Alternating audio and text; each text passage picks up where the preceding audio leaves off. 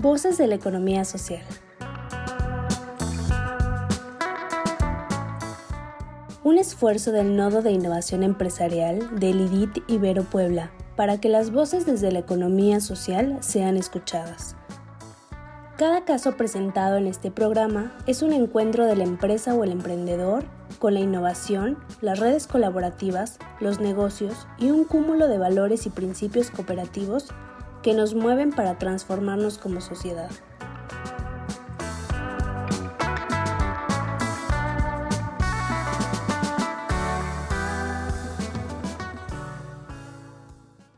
Bienvenido a Voces de la Economía Social, un programa de formación a distancia para empresas de economía social. El día de hoy tendremos el tema lección Figuras legales de asociación y tributación de la dimensión empresarial. Les saluda Andrea Pérez, es un gusto estar con ustedes. Las principales ideas que quiero transmitir en este episodio son ¿qué es una sociedad mercantil? ¿Cuáles son las figuras legales de asociación que existen en México? Figuras legales de asociación y tributación.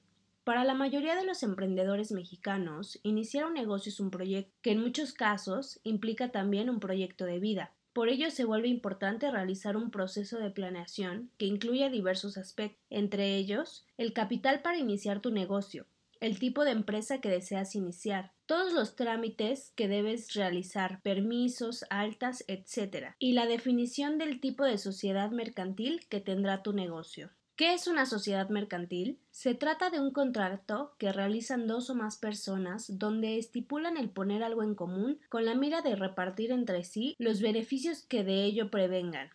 En México, al dar inicio a cualquiera de los tipos de sociedades mercantiles, se debe dar cumplimiento a una serie de requisitos establecidos en la Ley General de Sociedades Mercantiles y otros ordenamientos jurídicos, en el entendido de que la omisión de algún requerimiento puede desembocar en la irregularidad, inclusive en la nulidad de la empresa.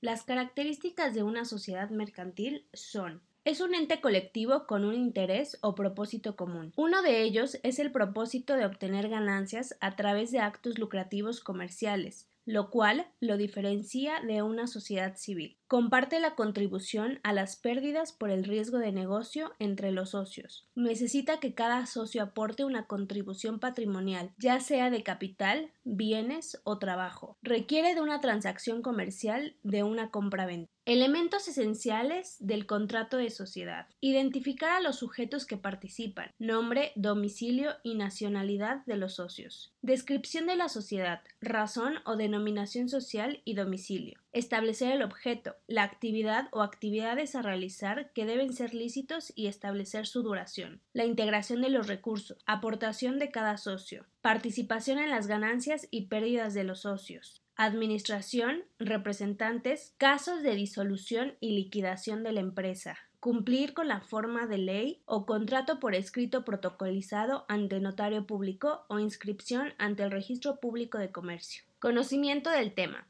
Tipos de sociedades mercantiles. A. Sociedad en nombre colectivo. Es aquella que existe bajo una razón social y en la que todos los socios responden de modo subsidiario, ilimitada y solidariamente de las obligaciones sociales. B. Sociedad en comandita simple. Es la que existe bajo una razón social y se compone de uno o varios socios comanditados que responden de manera subsidiaria, ilimitada y solidariamente de las obligaciones sociales y de uno o varios comanditarios que únicamente están obligados al pago de sus aportaciones. C. Sociedad de responsabilidad limitada. Es un tipo de sociedad de carácter mercantil en la que la responsabilidad está limitada al capital aportado. El capital está integrado por las aportaciones de todos los socios, dividido en las participaciones sociales, individuales y acumulables. Solo podrán ser objeto de aportación social los bienes o derechos patrimoniales susceptibles de valoración económica, pero en ningún caso trabajo o servicios. Las participaciones sociales no tendrán el carácter de valores, no podrán estar representadas por medio de títulos o de anotaciones en cuenta, ni denominarse acciones. D. Sociedad anónima. Es la que existe bajo una denominación y se compone exclusivamente de socios cuya obligación se limita al pago de sus acciones. E. Sociedad en comandita por acciones. La sociedad en comandita por acciones es la que se compone de uno o varios socios comanditados que responden de manera subsidiada, ilimitada y solidariamente de las obligaciones sociales, y de uno o varios comanditarios que únicamente están obligados al pago de sus acciones. F.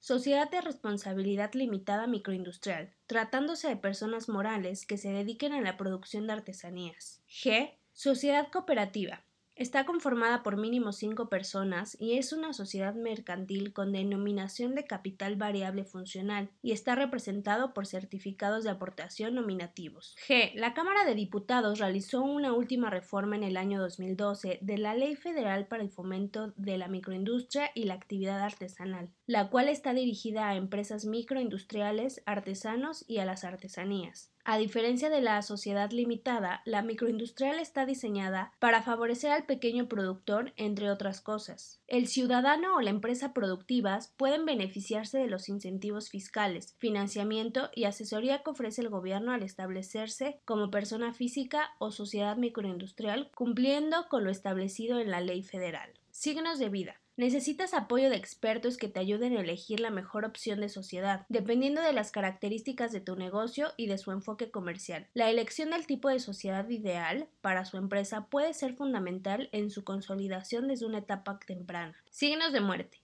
Antes de dar ese paso, estudia las diversas sociedades mercantiles para tomar una decisión correcta. Preguntas para reafirmar el tema.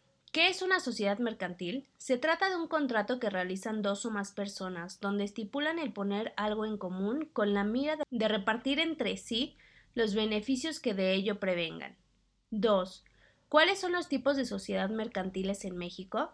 Sociedad de nombre colectivo, sociedad en comandita simple, sociedad de responsabilidad limitada, sociedad anónima, sociedad en comandita por acciones, sociedad de responsabilidad limitada microindustrial, sociedad cooperativa y empresa unipersonal de responsabilidad limitada. 3. ¿Cuáles son las características de las sociedades mercantiles? Se trata de un ente colectivo con un interés o propósito común. El propósito es obtener beneficios a través de actos lucrativos comerciales. Comparte la contribución de las pérdidas por riesgo de negocio en todos los socios. Necesita que cada socio aporte una contribución patrimonial y requiere de una transacción comercial de una compraventa.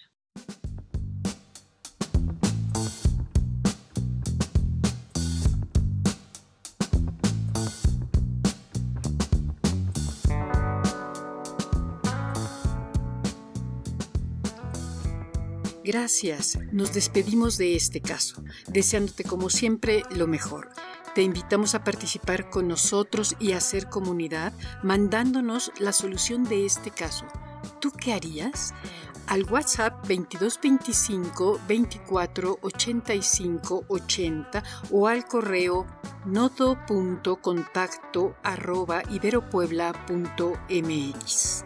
Síguenos también por Facebook, Twitter o LinkedIn.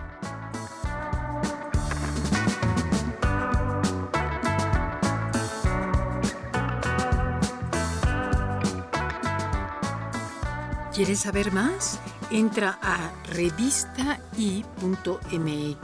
en donde encontrarás artículos de vanguardia tecnológica, diseño, innovación, emprendimiento y economía social. Somos el IDIT de la Ibero Puebla.